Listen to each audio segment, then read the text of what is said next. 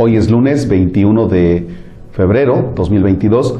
Vamos a la Sagrada Escritura y buscamos la carta del apóstol Santiago en el capítulo 3 versículos del 13 al 18.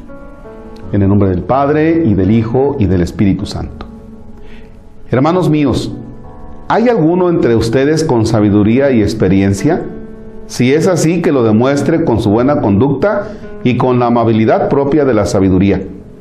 Pero si ustedes tienen el corazón amargado por envidias y rivalidades, dejen de presumir y engañar a costa de la verdad.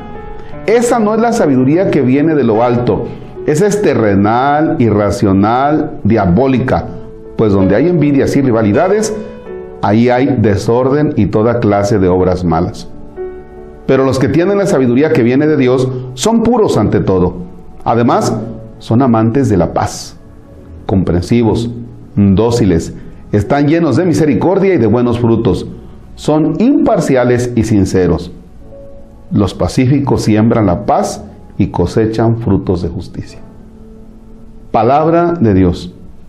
Te alabamos, Señor. Me quedé pensando cómo está mi corazón. ¿Será que está lleno de amargura, de envidias, de rivalidades? Y checa cómo está tu corazón, o sea, cómo estás tú. ¿Ya? Cuando se nos pregunta, ¿cómo estás? La respuesta automática es bien. No, no, espérate, detente hoy, detente. Y haz esa pregunta, a ver, de acuerdo a la palabra que he escuchado, ¿será que tengo un corazón amargado, lleno de envidias y rivalidades?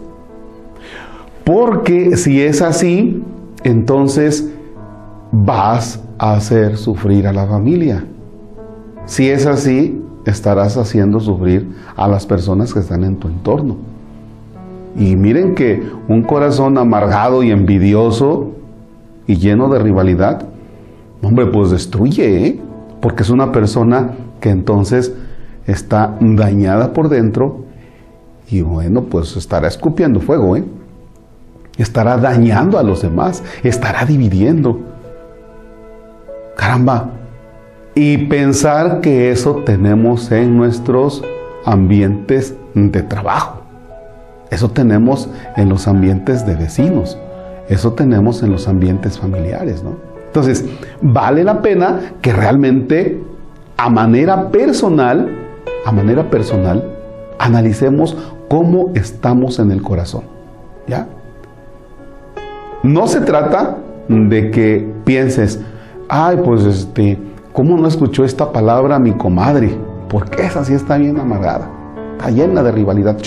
Deja de mirar a tu comadre, deja de mirar al vecino, deja de ponerle este saco al otro. No, póntelo tú, porque de eso se trata, de que nos lo pongamos. ¿Cómo estás? Como padre de familia, ¿cómo estás? ¿Será que tu esposa te aguanta? ¿Será que tus hijos te aguantan?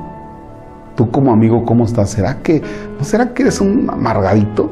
¿No será que eres alguien que está lleno de rivalidad? Y eso es lo que alcanzamos a repartir también.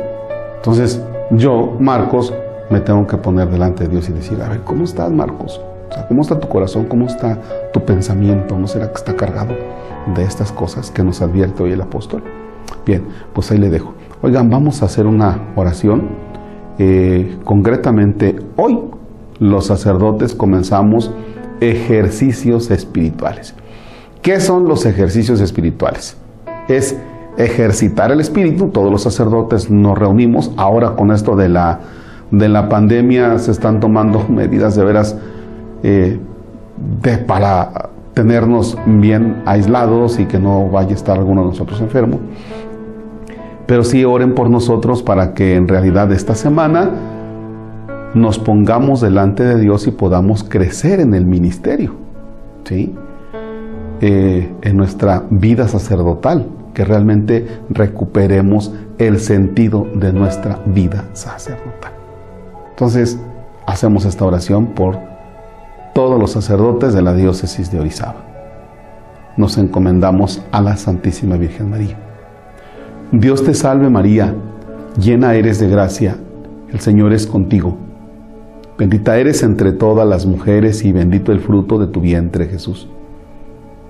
Santa María, Madre de Dios, ruega por nosotros pecadores, ahora que vamos a estar en ejercicios espirituales, ahora que necesitamos que tú ilumines nuestra vida sacerdotal y en la hora de nuestra muerte.